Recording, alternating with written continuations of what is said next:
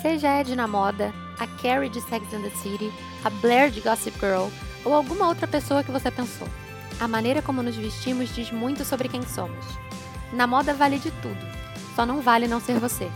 Então hoje vamos falar sobre isso. Quem traz ideia para uma conversa aqui no podcast é a Isabela Câncio.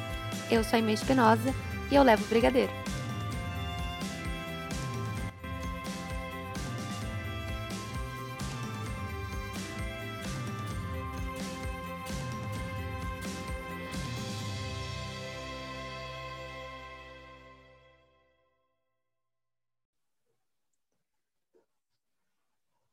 Oi, Isa, seja muito bem-vinda ao meu podcast. Fiquei muito feliz que você topou participar, então estou muito feliz que você está aqui. Eu que agradeço o convite, também estou muito feliz. Brigadeiro é uma das minhas sobremesas favoritas, né? Então, claro que eu vim aceitar. E para vocês saberem quem eu sou, eu sou Isabela Câncer, eu tenho 27 anos, eu sou formada em design de moda, consultoria de imagem de estilo, análise cromática, figurino, psyche, enfim, tudo que envolve roupa, pode contar comigo que eu vou saber te explicar. E por que eu sei tanto de roupa? Porque eu acredito que as mulheres têm que ter o poder da imagem delas de volta na mão delas. Então, eu decidi estudar tudo sobre roupa para devolver, porque sei que a imagem tem muita força, a gente lembra das coisas por causa das imagens, essa memória visual é muito forte. Então, eu decidi me aprofundar nisso para que as mulheres retornem a ter o poder da imagem e, a partir disso, elas contem para o mundo quem elas realmente são, porque nós somos todas únicas, tem muita potência nisso, é muito importante, cada uma, cada uma faz de um jeito único que faz. Então, eu estou aqui, a partir da moda, libertando mulheres para que elas contem realmente quem elas são para o mundo exatamente por essa apresentação e por essa pessoa falar tudo que falou que a gente está aqui, que ela foi convidada para falar sobre isso. A Isabela faz uma coisa que eu acho muito legal na moda e que eu acho que são poucas as pessoas que fazem, pelo menos na minha visão enquanto consumidora de moda, que é não colocar um juízo de valor na roupa que você veste e na maneira que você se comunica. E esse processo de não colocar um juízo de valor começou porque você sentia que faziam isso com você ou porque você via que faziam isso no mercado que você queria entrar profissionalmente, aí você falou, tá, eu vou entrar nesse mercado, mas eu vou entrar para fazer diferente. Engraçado, começou com o professor meu, numa da minha aula de História da Arte, meu primeiro dia de História da Arte 1. Ele chegou para mim, um professor famoso até, foi aquele rei momo que emagreceu, ficou bem famoso. Uhum. Ele foi meu professor na faculdade. E aí ele chegou e falou assim: Olha só, vocês agora são designers e esquece isso de bonito e feio. Isso não existe mais na vida de vocês. Existe agora o que o seu cliente acha bonito, o que o seu cliente acha feio. E aí vocês têm que se desgarrar do juízo de valor pessoal de vocês. E aí eu ouvi aquilo e falei, é verdade, porque senão, se não fosse assim, homens não criariam para as mulheres e mulheres não criariam para os homens. Eu realmente tenho que me desgarrar. E aí eu comecei a estudar sobre isso, assim, mas por que, isso influencia? E aí na história da arte a gente vai vendo os períodos né, da arte, você olha aquela arte rupestre estranho, aí a arte contemporânea, o mictório né, de Duchamp. E aí eu comecei, cara, mas é tudo uma questão de ponto de vista. E aí, quando vem indumentária da moda, porque a gente estuda indumentária e história da arte paralelamente. E aí, como a gente vai vendo as, os aprisionamentos que a própria roupa tem sobre o corpo da mulher, né? Tipo, a mulher foi aprisionada dentro da própria roupa. Eu comecei, não, gente, não tem isso de bonito e feio. Porque se eu olhar lá atrás, lá na época da Maria Antonieta, todo mundo achava incrível o que ela usava. Ela era a ditadora da moda naquela época. Então, por que, que agora eu vou dizer que uma coisa é bonita e feia do meu ponto de vista, no mundo globalizado, que tem muita informação, não faz sentido isso, porque eu comecei a entender que o que eu achava bonito vinha do que eu vivi. E aí, porque o outro viveu diferente, era ruim? Não, era diferente. E eu falei, não, não vai ser assim. E aí, quando chegou no meu TCC, que era sobre consultoria de imagem e sobre desconstruir algumas coisas, e eu comecei a estudar sobre a psicologia, sobre a filosofia, eu falei, Ih, não tem que jogar isso tudo fora, acabou isso de bonito e feio, tudo é uma questão de ponto de vista, e como eu também vivi isso, de ouvir que era feia uma beleza exótica, e eu pensava assim, mas por quê? Eu tenho padrões no meu corpo, eu sou magra, eu tenho cabelo liso, eu tenho cirurgia plástica. Por que, que eu sou, às vezes, bonita e feia se eu tenho os padrões que a sociedade espera? E aí eu entendi que não valia a pena e que eu não queria ser propagadora disso de nenhuma maneira, porque realmente quero cuidar das mulheres para que elas se sintam como eu me sinto, livres. E que loucura isso, né? Porque a gente, eu vejo isso muito assim, nunca trabalhei com moda, mas acho um assunto muito interessante. Durante um tempo eu tinha muito bode, eu tinha muita muita preguiça do que falavam que era tendência, eu não eu me irritava com quase todas, porque nenhuma delas fazia sentido para mim. E como é louco o processo de vestir quando as pessoas consideram que você se veste sempre para alguém. Você não pode se vestir porque você gosta de se vestir. Tipo, eu escutei isso quando eu fui, eu não sei o que eu fui fazer, comprar uma roupa, falou assim: "Ai, compra essa aqui, seu namorado vai amar". Eu falei: "Não, tudo bem, ele, ele, ele pode amar, mas é uma consequência da minha compra. Ele não vai, eu não vou comprar porque ele ama.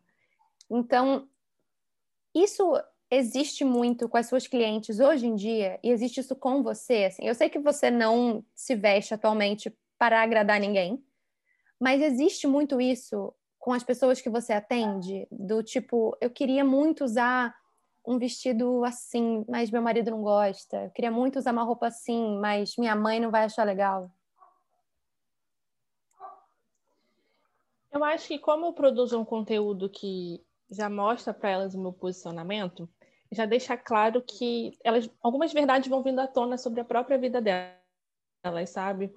Então elas já me procuram com a seguinte frase: "Ai, que bom que tá tudo bem eu ser não eu ser muito básica. Que bom que tá tudo bem eu não gostar de determinada coisa". Ela já vem com essa esse alívio do tipo: "Ai, graças, encontrei alguém que entendeu que tá tudo bem isso".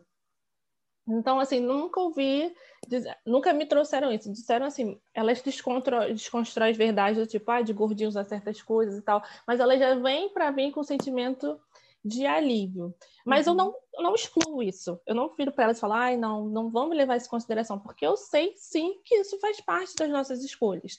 O que eu digo é, isso é uma consequência. Quando a gente está se vestindo de quem a gente realmente é, a consequência a gente está bonita. Isso não é minha finalidade. A minha finalidade é eu me olhar no espelho e me reconhecer como eu estou me sentindo, estou transmitindo quem eu sou. E como consequência, as pessoas vão dizer: olha como você está iluminada, sua pele está bonita, você está diferente. Isso é uma consequência é, inerente da situação.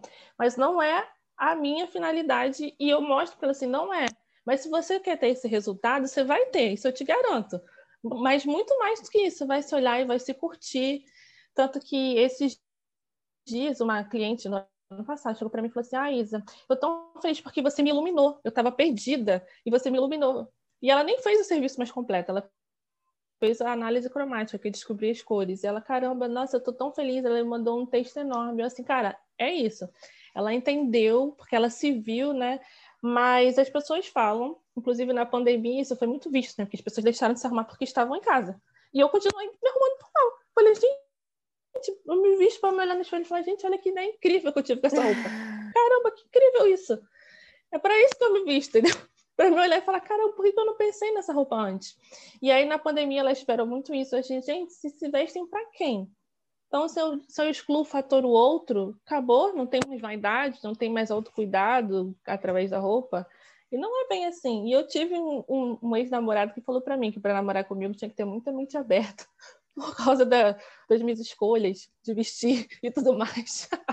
Falou isso ano passado, ano 2019 para mim. Gente, que loucura. E aí eu falei, que engraçado. Eu falei, poxa, mas tá tudo bem. É, para namorar com ele também tem que ter uma mente aberta, né? Para poder entender essa cabeça, como funciona.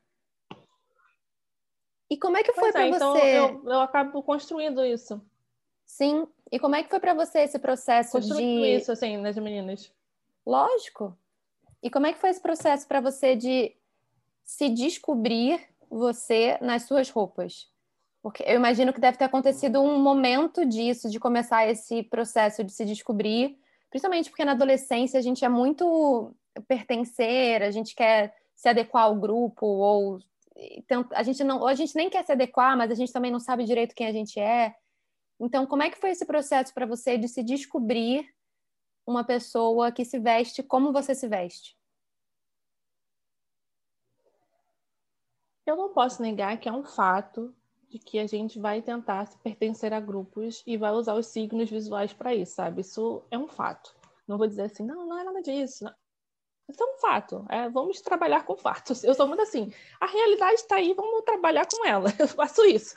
Então, assim, é um fato, é um fenômeno social psicológico. A gente vai procurando é, é, identificação e faz parte da vida.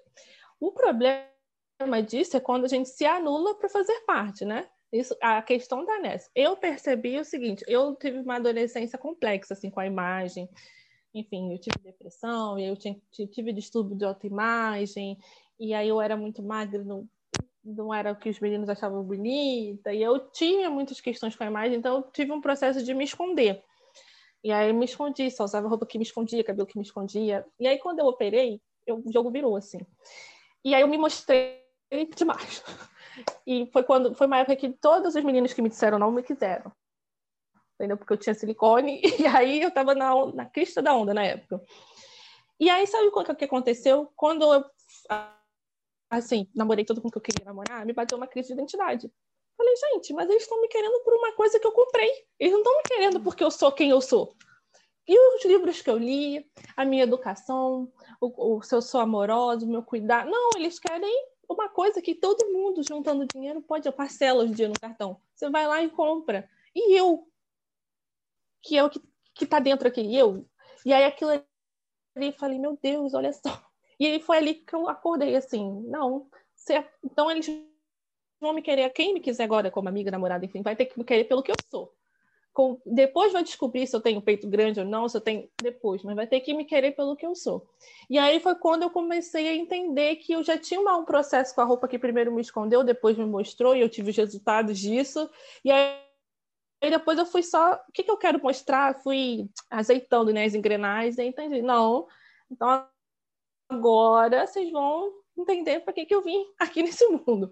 E aí foi quando eu comecei a lidar com isso, a usar as coisas que eu gostava. E comecei a ouvir muita coisa, tipo, ah, você se arrumou demais, maquiagem demais, isso aqui é demais, e tudo mais. Mas eu entendi que tudo demais que eu tinha era porque eu sou uma pessoa intensa da minha personalidade. E se eu amar, eu vou amar demais, se eu não gostar, eu não vou gostar demais. Isso só estava refletindo na minha roupa, então era isso. Então, gostassem de mim porque entenderam que eu era intensa. E aí foi aí que eu comecei, e eu já dizia, assim, primeiro eu passei para medicina, né? Inclusive eu não ia fazer moda, falava, vou ganhar dinheiro, vou fazer moda. E aí, é, eu passei para medicina, eu tentei cinco anos de medicina, e passei para medicina. E aí foi o ano que eu quis fazer moda.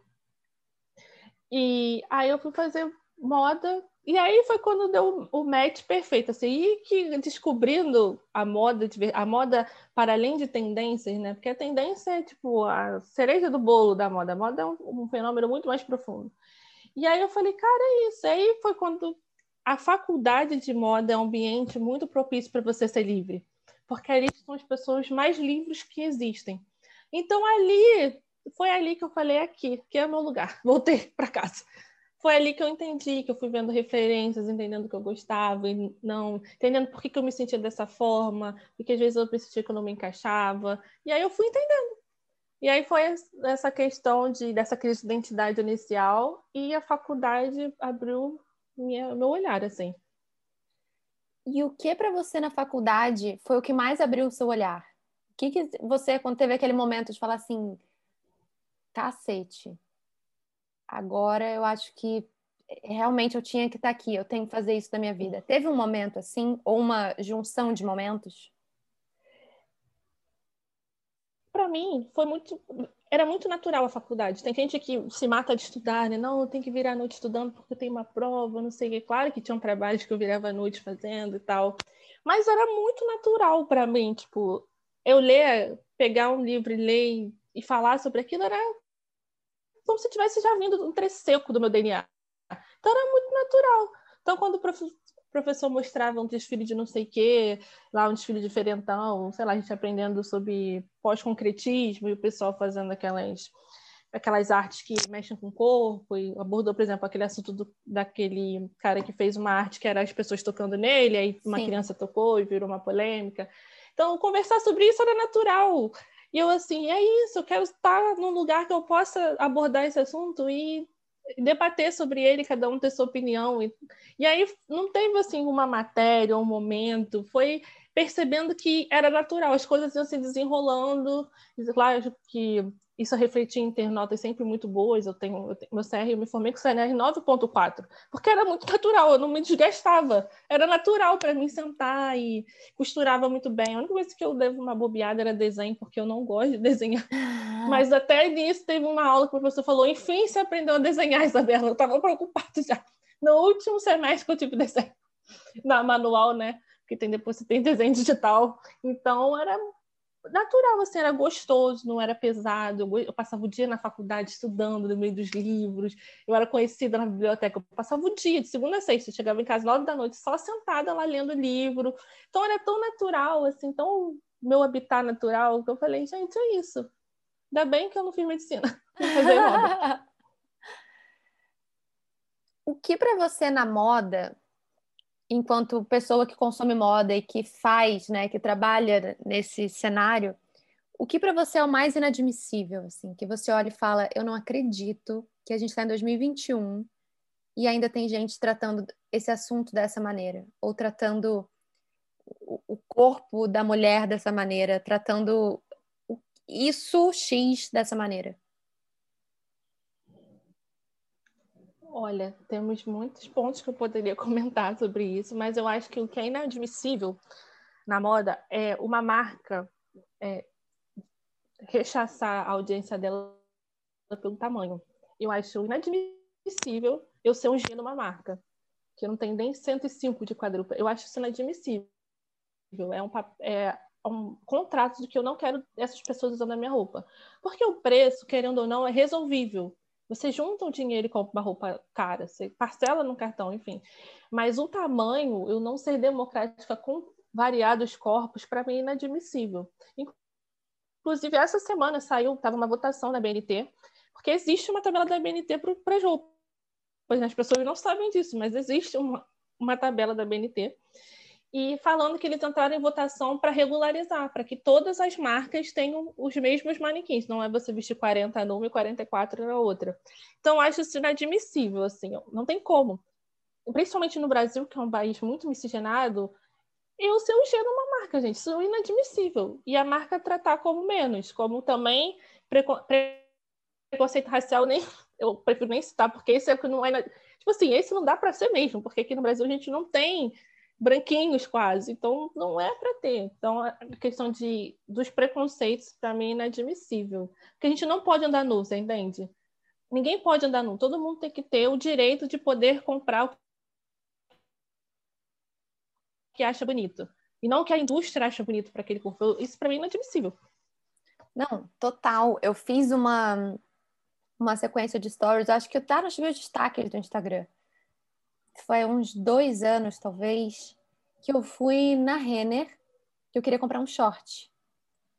E eu fui na Renner e o short que cabia em mim, na época eu vestia 36. O short que coube em mim foi o 44.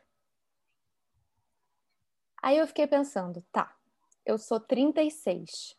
Aqui eu vesti o 44.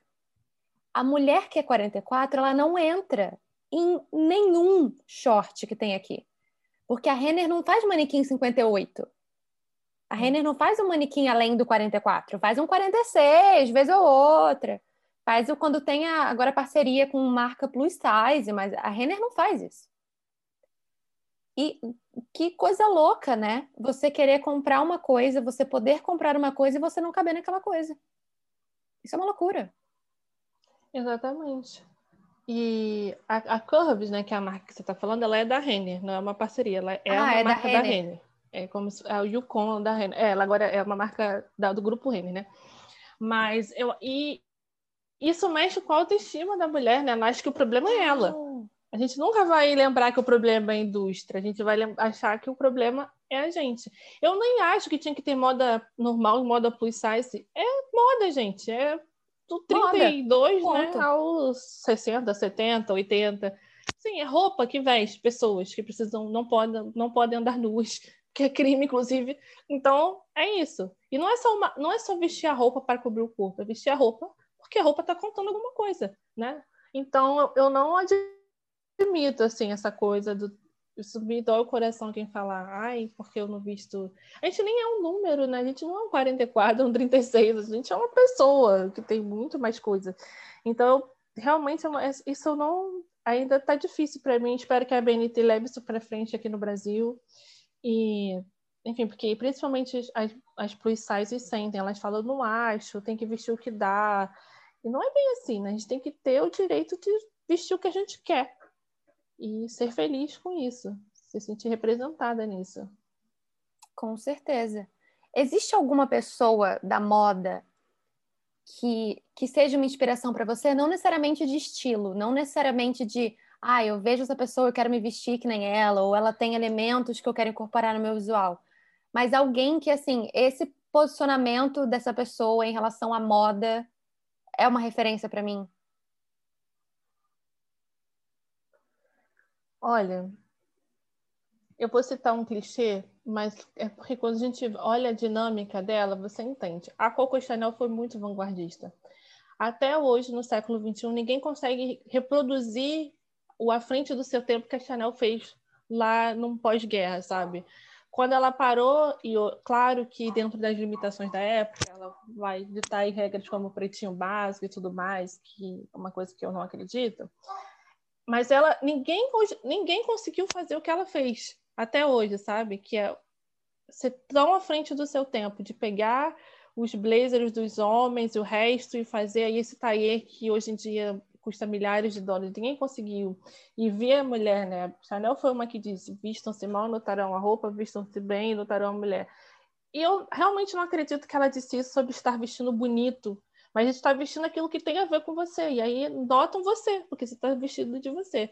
Então a Chanel, assim, realmente é para mim uma mulher à frente do seu tempo. Ainda no século XXI, ninguém está conseguindo fazer a inovação que a Chanel fez lá há décadas atrás. Então realmente. De estilo é bem óbvio, que todo mundo fala para mim quando me vê. Quando me vê, lembra da Iris April, que é do óculos, do exagero. A Ed na moda. Nossa, a Ed na moda é demais.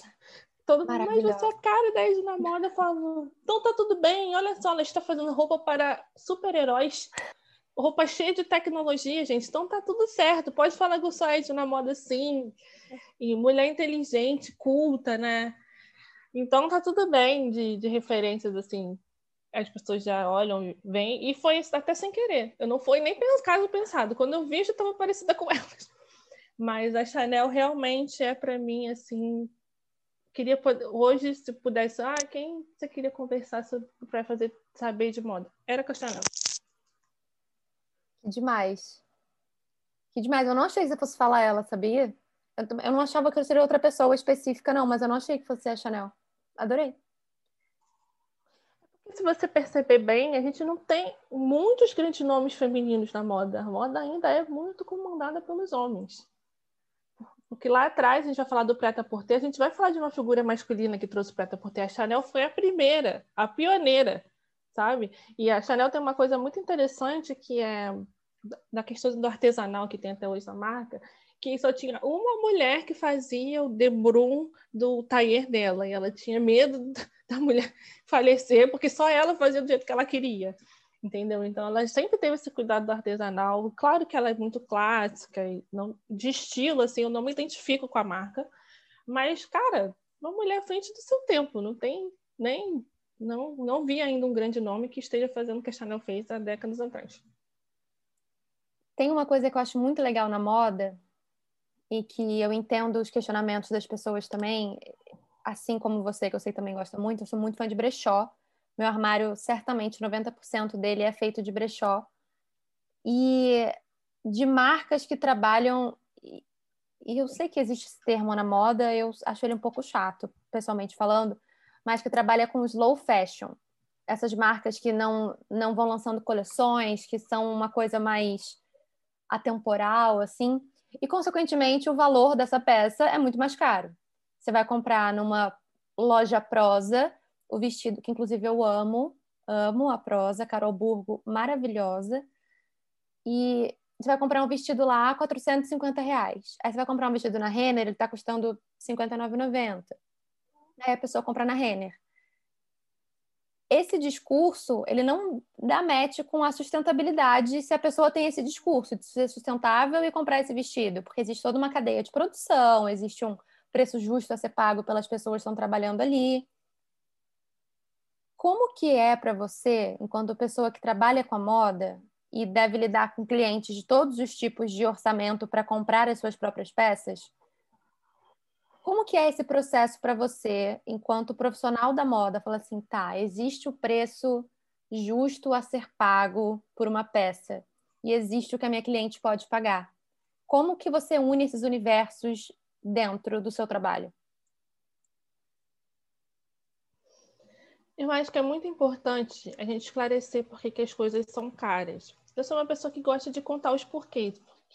Normalmente a gente só vai ouvindo que é assim, é assado, e a gente não entende o que tem por trás. E eu acredito que isso faz a gente mudar as perspectivas, né?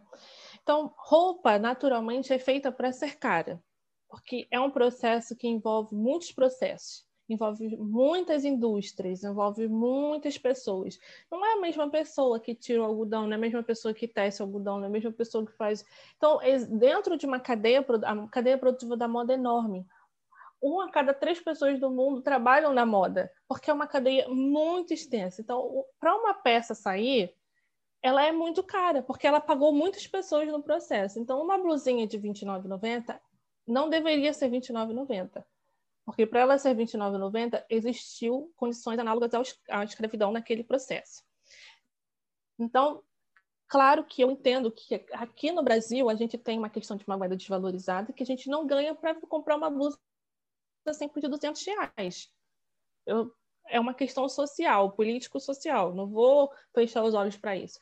Mas o ideal seria que a gente todo mundo pudesse pagar o que se deve pagar, porque é uma cadeia que envolve muitas coisas. Então, para mim, o mais importante é fazer a pessoa entender que. E eu não, aqui eu estou excluindo as grandes marcas, tá? o Chanel, uhum. Dior, porque é uma outra sim. questão que faz ser cara, além da matéria-prima e tudo mais. Mas, assim, o normal é uma roupa ser cara. É o natural da roupa ser cara por causa disso. Então, eu esclareço isso. Olha, quando você acha que uma blusinha de R$19,90, eu entendo, mas o natural. Eu vou... Aí eu começo a explicar, porque tem isso, tem essa pessoa, ah, realmente. E aí eu entendo que a pessoa não ganha para pagar uma blusa de 200 Sim. reais.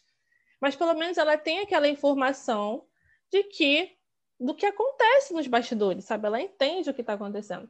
E aí eu, eu, lido com, olha, quanto que você, como é a sua vida, quanto que você gasta, e também mudar a percepção. Quando a gente muda a percepção de que a roupa é só para ficar bonita, e mais a roupa tem um cuidado, a pessoa até quer investir mais. Porque ela entende que não é aquela coisa descartável. Do tipo, ah, eu vou ali, então tem um evento novo, quero estar bonito. Quando tira esse estar tá bonito para as pessoas sem impacto, a minha primeira imagem depende disso, isso pode me abrir portas, pode fechar portas, ela até entende, caramba, não é só um look bonito, tem muita coisa por trás. Então, essa, essa consciência é muito importante. Mas trabalho com todos os tipos de orçamento, com, a marca que a cliente. Eu não sou aquela pessoa assim, eu não compro nessa marca aqui, porque eu. Não, sabe que o cliente se identifica com aquela marca? Tá tudo bem, é sobre ela, não é sobre mim. As marcas que eu acredito, eu compro. E tem cliente que, ah, não sou a favor de segunda mão. Eu sempre dou opção, inclusive, olha, tem o site tal, tem a marca tal, tem a sua amiga que pode estar desapegando e tal. Ai, mas eu não acredito em segunda mão, tem muitos motivos por as pessoas não acreditam em second hand, fala, então tudo bem, trabalho com o que a cliente quer, mas sempre trazendo a consciência do porquê que as coisas são daquele jeito. E elas, todas elas, no final, caramba, eu não sabia que tinha tudo isso envolvido. E aí tem essa tomada de consciência, que eu acho que é muito importante. Eu acho muito importante também. E, obviamente, né, é complicado também quando a gente pensar na sustentabilidade num país em que a gente tem uma, principalmente atualmente, em que a gente tem um, um governo que se preocupa com qualquer coisa, menos com a política social. Obviamente, envolve muitos outros aspectos, né? Mas tem uma coisa que eu acho muito legal no seu Instagram, que é quando alguém fala assim: ah, qual a melhor roupa para usar numa pessoa que é gorda? Qual a melhor roupa para usar em alguém que tem um quadril largo? E aí você fala, mas isso te incomoda?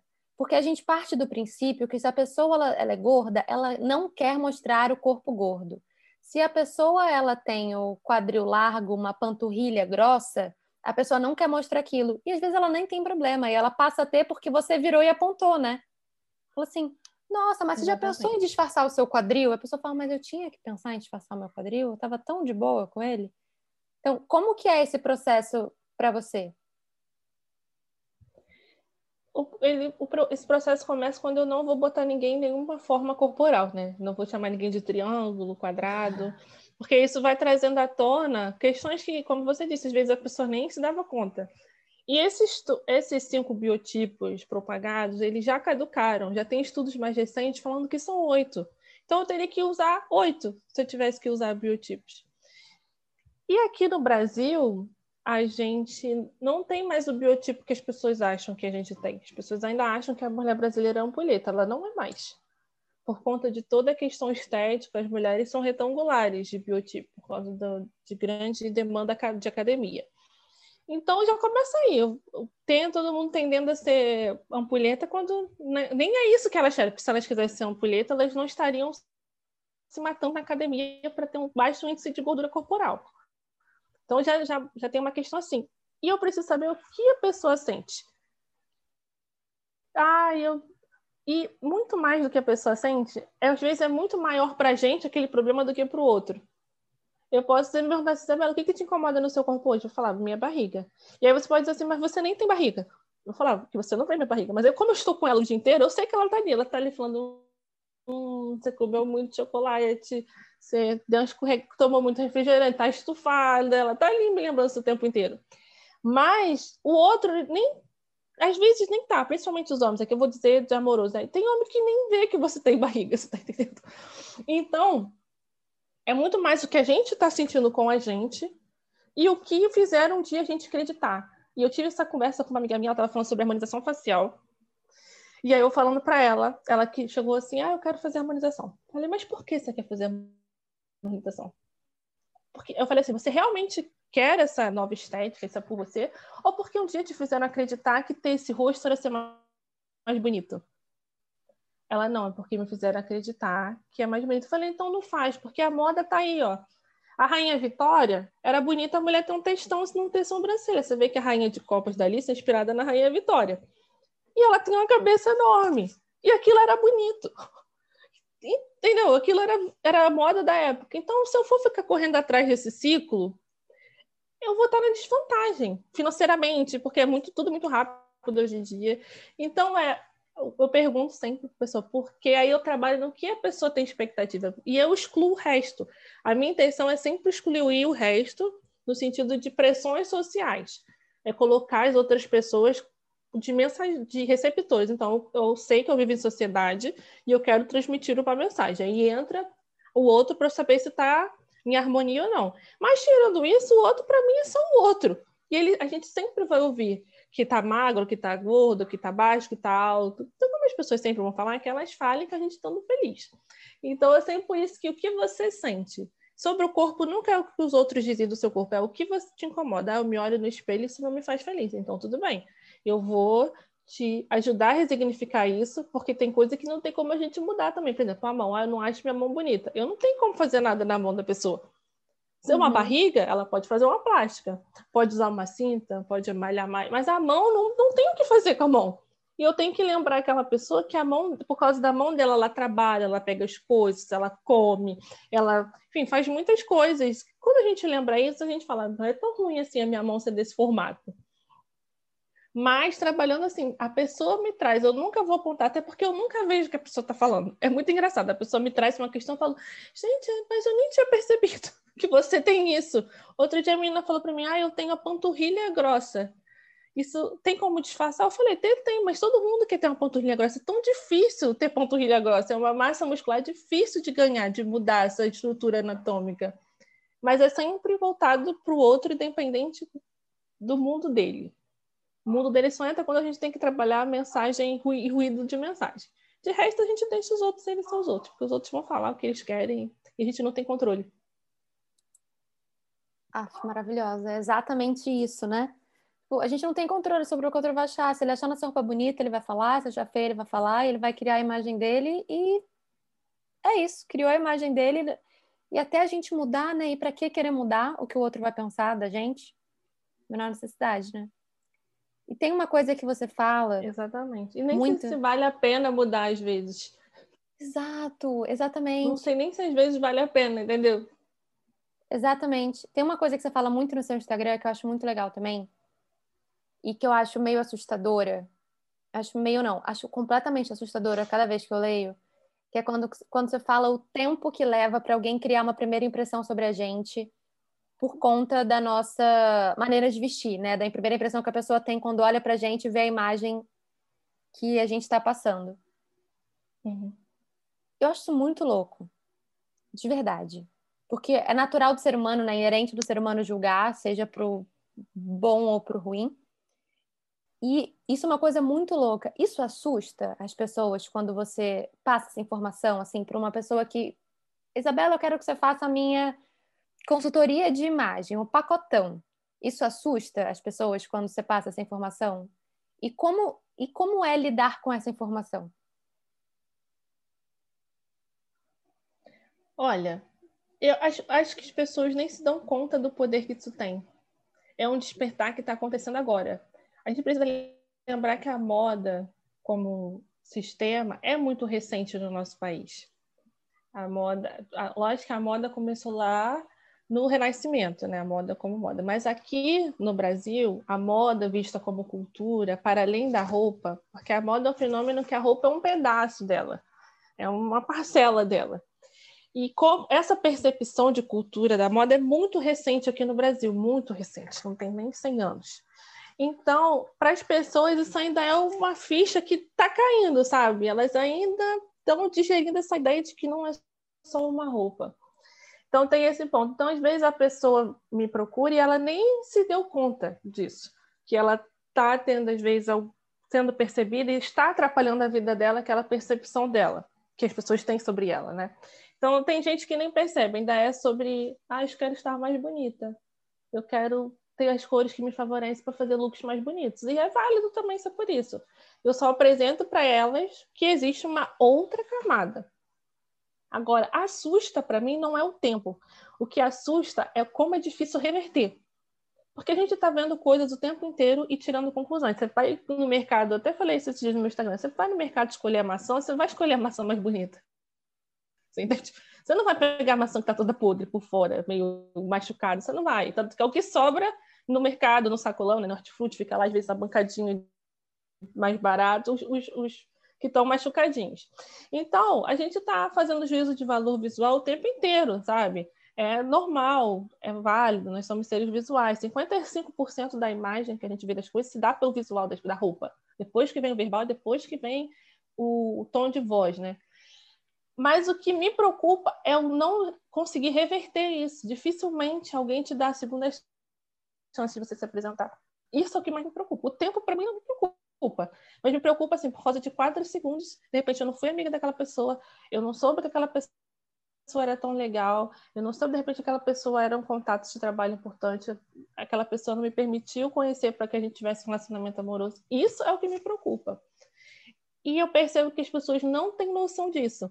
Agora, com a difusão da profissão de consultoria e de brand, né? o brand está brand tá fazendo as pessoas acordarem para isso, posicionamento de marca.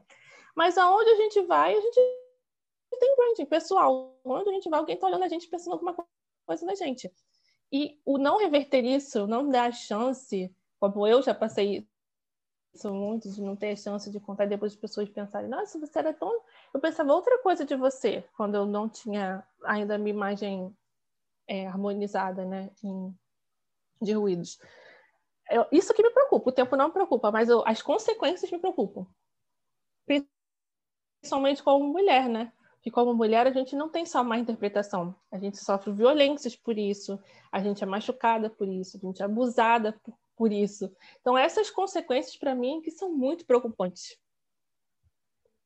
É, você trouxe um ponto realmente muito além do tempo, né?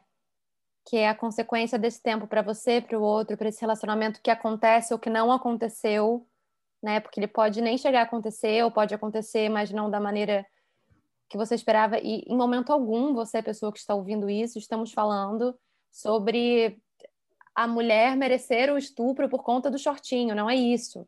Exatamente o contrário. É exatamente o contrário. É exatamente o contrário disso. E existe alguém, Isa, que você. E, isso muito... é uma coisa. Fala, existe fala. um ponto que, que eu me preocupo quando eu estou fazendo consultoria é como você se locomove? Você pega ônibus? Você vai. Como que é? Porque dependendo dos lugares que você participa, eu sei que existem coisas que você não é livre para usar, porque eu sei que aquilo pode trazer transtorno.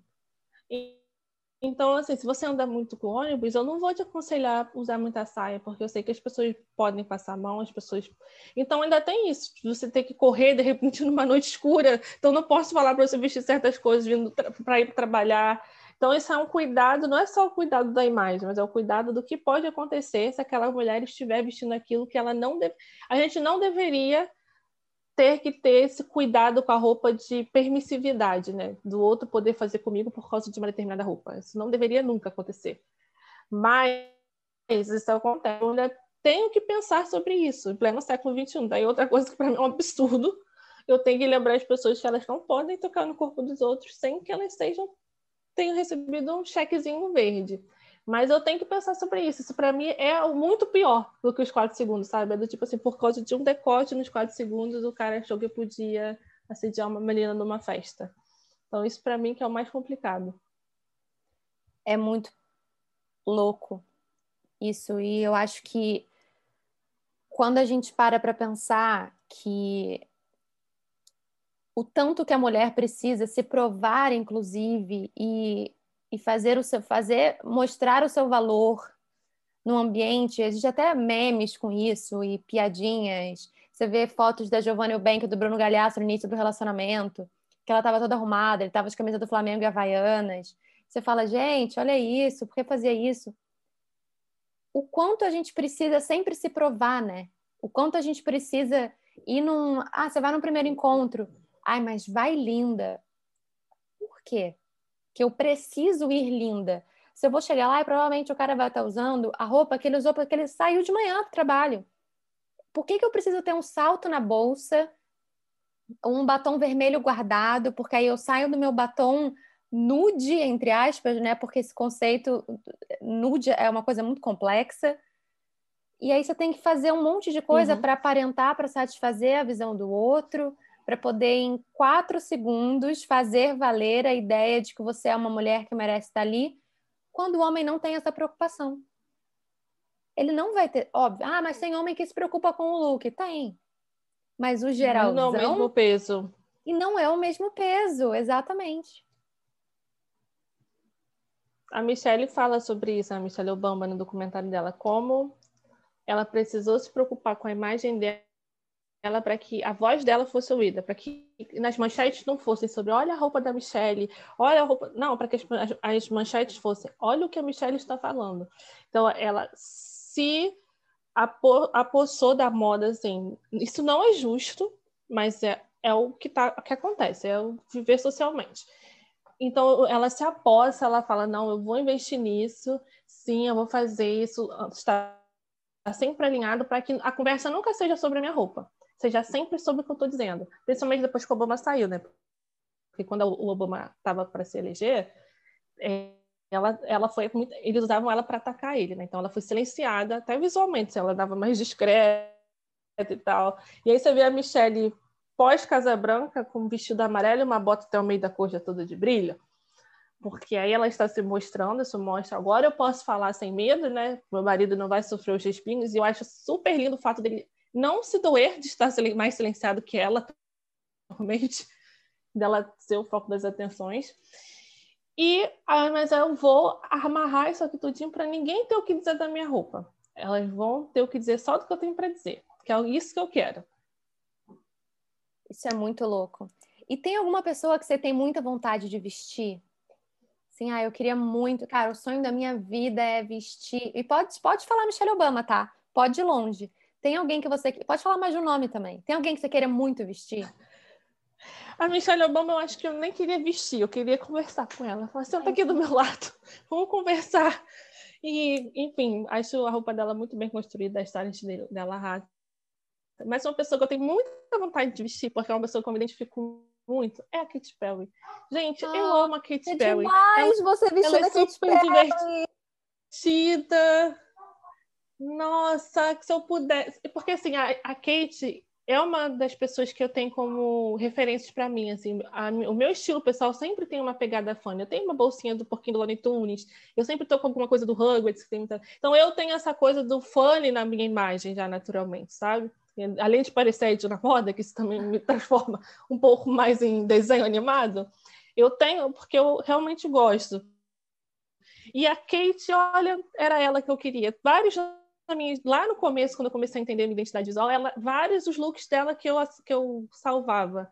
Porque ela, essa diversão que ela tem, claro que é uma construção de imagem, tem a ver com artista, Katy Perry e tudo mais, mas, cara, com certeza a Kate, porque ela é livre, assim, e super divertida, ela não perdeu essa coisa da diversão visual, né? Porque a Lady Gaga também é livre visualmente, mas ela não tem essa diversão visual.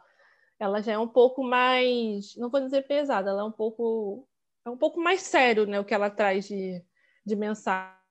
Né? Ela está ali mais para causar, para se posicionar. A Kate se posiciona, mas ela tem essa coisa, essa magia que para é. mim a moda tem que ter, a magia, sabe? Ser gostoso. Então a Kate com certeza era uma pessoa que, se ela me chamasse, eu ia amanhã. Tava lá já. Ia ser demais você vestindo a... Gente, ia ser não, vai ser demais ver você vestindo a Katy Perry. Nossa, uma combinação, amei, eu quero muito ver isso agora. E... Ela tem uma linha de sapatos, né? Tem! E é incrível, se você conhece a Kate Collection. É. E é a ela, né? E eu tenho, eu olho e falo, por que, que não vende aqui no Brasil ainda, gente? Porque eu teria vários daqueles sapatos, vários. Então, eu tenho uma sapatilha que é um olhinho piscando e o outro não. Eu tenho tênis do Mickey. Então, assim, tem a ver comigo o universo da Kate. Então, ela com certeza. E, Isa, para finalizar, e eu quero continuar esse papo presencialmente também, quando essa pandemia nos permitir, porque eu acho você Por favor, gente. maravilhosa. Vem vacina. Vem vacina, eu acho você maravilhosa. E eu queria saber para quem você daria um brigadeiro. Cara, eu vou dizer a Michelle Obama com certeza, porque ela levanta, ela assumir que ela se preocupa com a imagem, sabe? Além da futilidade, para mim é assim, divisor de águas. É tipo, gente, é isso. Ela assumir isso para mim é um ganho para as mulheres. Ela é uma pessoa que com certeza eu daria o brigadeiro. Agora, uma pessoa que eu daria o brigadeiro, inclusive eu botei isso no meu agradecimento do TCC, eu ia até colocar só essa pessoa, só que aparecer meio estranho. É a mim mesma. Igual a Anitta. Hoje eu queria agradecer a mim. Por, porque eu pensei assim, cara, eu, eu, eu ouvi tantas coisas quando eu decidi. Porque assim, eu saí de medicina para fazer moda. Então as pessoas, ah, você vai morrer de fome, ah, você vai fazer sua roupa, você vai ser costureira, você vai fazer tantos, tantos rótulos, né? E aí ser ousada para ser uma pessoa que chegar e falar assim, não, mas eu vou bancar fazer moda, não vou ser médica, o que é uma profissão muito valorosa, inclusive, ser médico, enfim, estamos vendo aí na pandemia, mas ser moda tem tanto quanto importância. Então, eu com certeza daria um brigadeiro para minha própria pessoa, que foi contra tudo e todos e decidiu fazer o que estava queimando no coração. Então, a Isabela do passado, com certeza, a de hoje também, que continua escolhendo todos os dias, é claro, mas a do passado que deu o primeiro passo seria a pessoa que ganharia o brigadeiro junto com a Michelle Obama, porque realmente não foi fácil, não. Isa, eu amei conversar com você. Eu acho o conteúdo do seu Instagram maravilhoso. Eu acho a maneira que você olha para moda sem julgar, sem colocar dentro de uma caixa, levando em consideração que cada mulher é uma mulher diferente, com histórias, vivências e construções até chegar onde está. Eu acho esse trabalho maravilhoso, eu acho você demais, e eu sempre vou te falar isso. E eu quero te agradecer muito, muito, muito por você ter topado vir aqui conversar e que a gente se encontre muitas vezes ainda para falar disso aqui e para a gente poder conversar na vida, sentar e comer um pastel. Então, muito, muito, muito obrigada por ter topado participar. Eu que agradeço, você sabe que, que você mora no meu coração. E adorei que a gente está próxima. E aí eu tô aqui conversando com você pensando assim, o próximo tem que ser a gente conversando sobre figurinos de filme, porque eu estou vendo o pôster do Lala Land, porque Sim. você só está ouvindo a gente. Mas eu estou vendo um cenário e nele tem o pôster do Lala Land. E tem toda uma construção visual figurino do Lala Land. Então já tô assim, vamos ter o próximo aqui, além do, do offline, online para falarmos sobre então já de filme, já porque eles foram pensados. Não, já tá a promessa aqui de um próximo episódio com a Isa pra gente poder falar sobre figurinos de filmes. Eu vou escolher os meus filmes favoritos, tá? Aí eu vou ser bem claro. intensiosa. Vou escolher meus filmes filme, favoritos. Filme sério também. Perfeito. Vou escolher filme e série favoritos. A gente vai fazer aí um debate sobre esses filmes. Vou passar para a Isa para ela trazer uns estudos incríveis. Inclusive, ela sempre traz no Instagram dela estudos de casos de artistas incríveis. E agora ela está fazendo com as pessoas que seguem ela no Instagram também. Só você assinar a newsletter dela. Exatamente. Então, muito obrigada, Isa. Eu acho você demais. E você que escutou isso, agora você também pode dar uma abertura aí nessa cabeça para olhar a moda de um jeito mais empático. Brisa, você é demais. Muito, muito, muito obrigada.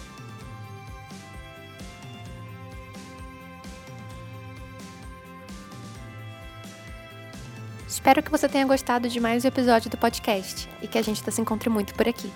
Até a próxima semana!